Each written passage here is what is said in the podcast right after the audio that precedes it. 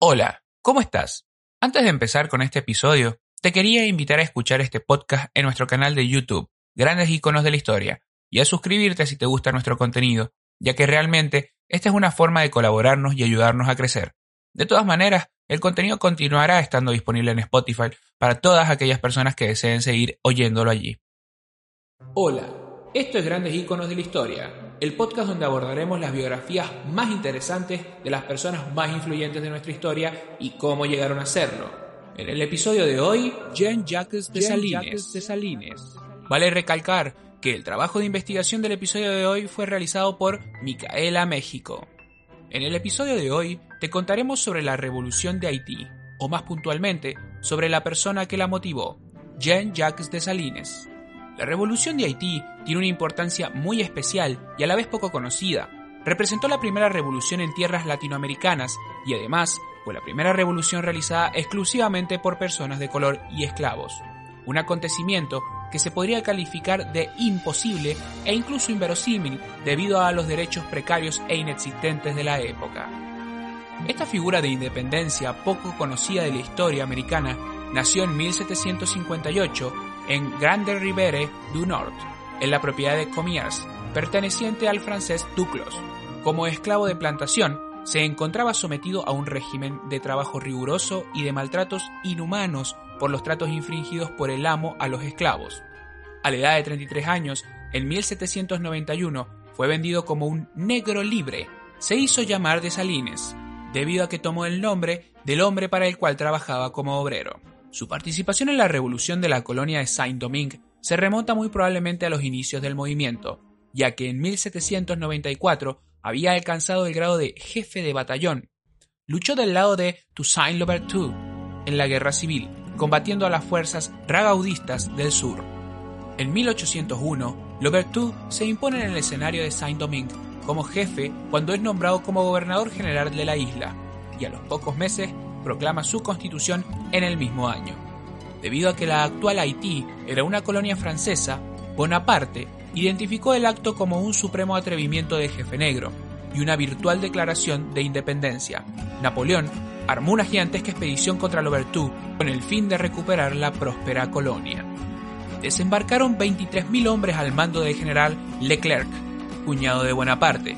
El jefe negro no pudo resistir tal embestida y luego de meses de resistencia debió rendirse.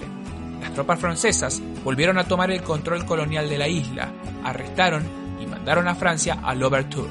Después del aprisionamiento de Toussaint y el repliegue de sus fuerzas en junio de 1802, Dessalines se integró como la mayoría de los líderes insurgentes a las fuerzas coloniales de Leclerc.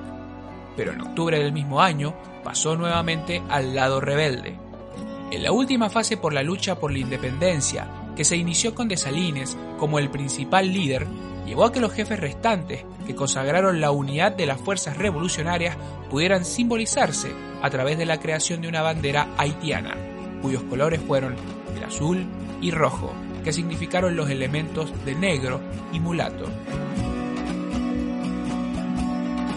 Constantes derrotas infligidas a los franceses a lo largo del verano de 1803 los obligaron a replegarse a algunas pocas ciudades, hasta que en noviembre del mismo año cayó su último bastión, el Cabo francés.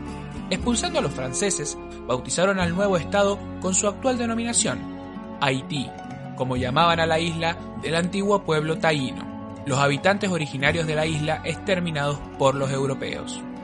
Salines dictó entonces un acta de capitulación en términos altamente benignos para los derrotados. También la primera declaración de independencia fue proclamada el 29 de noviembre de 1803 y firmada por los líderes de la revolución. Esta invita a los propietarios franceses a renunciar a la esclavitud y a regresar sus propiedades a algunos propietarios buenos y humanos, quienes hubieran sufrido posibles excesos cometidos por combatientes libertadores. Tiempo después, se dictó otra proclamación de independencia el 1 de enero de 1804, la cual está escrita en un tono muy distinto, con autoafirmación vigorosa del nuevo estadio, el odio a Francia y el rechazo a toda convivencia con sus ciudadanos. Expresa una voluntad libertaria de un pueblo recién liberado de la esclavitud, Dessalines fue designado como gobernador general y se estableció el derecho de establecer la paz, la guerra y de nombrar a su sucesor. Dessalines queda así instalado en la dirección del segundo estado independiente del continente americano para asegurar la supervivencia del nuevo estado. Además, él mismo se declaró como emperador con el nombre de Jacques I en septiembre de 1804 hasta 1806. Durante su breve reinado, reprimió a la población blanca, prohibiéndoles el acceso a la propiedad de las tierras y temiendo que su presencia justificase una invasión de Francia. Propició una masacre que supuso un exterminio de la minoría blanca con 3.000 a 5.000 personas muertas. Fue entonces que, temeroso del poder de la oligarquía mestiza, en la que veía un peligro para su régimen y para la independencia, Dessalines se enfrentó contra ella, provocando enemistades que acabarían en una sublevación liderada por Petion. El emperador fue traicionado y asesinado el 17 de octubre de 1806 por sus colaboradores Alexandre Petion y Herring Christophe, quienes, tras su muerte, se repartieron el poder de la nueva nación. Este aparente golpe de Estado fue promovido por sectores acomodados, que, aunque previamente le habían apoyado, se vieron afectados por la promulgación de una ley de reforma agraria. Dessalines trató de aplastar militarmente la rebelión, pero halló la muerte en una emboscada en Jacmel, cerca del puerto Príncipe.